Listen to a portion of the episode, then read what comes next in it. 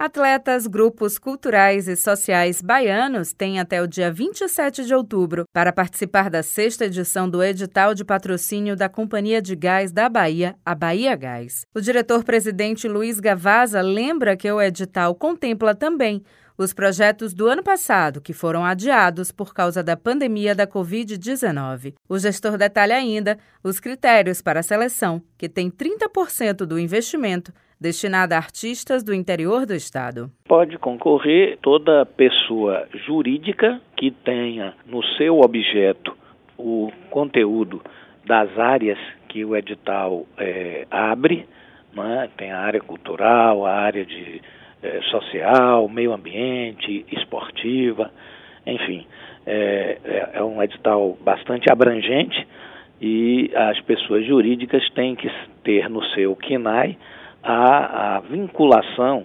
com os, os, adendo, os adendos, com os temas né, que são abordados é, no edital.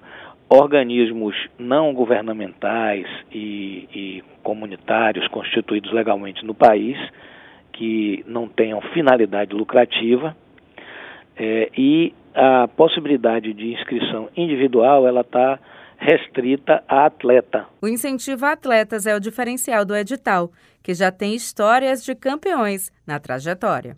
No caso dos atletas, é, entendo também que o esporte ele é inclusivo também. Ele é educativo, ele, ele faz parte e deve fazer parte da cultura né, da sociedade. E, é, sem dúvida, nós nos orgulhamos muito de ter, é, de apoiar atletas, a maioria oriundos de editais como esse que a gente está, é, ao qual a gente está se referindo, é, porque a gente é, é, tem experiências assim de ter acolhidos atletas. Primeiro eu destacaria o nosso querido Alan do Carmo, é um atleta de, de alta, alto rendimento das maratonas aquáticas, que a gente desde 2008 é, patrocina e ele já, já foi multicampeão.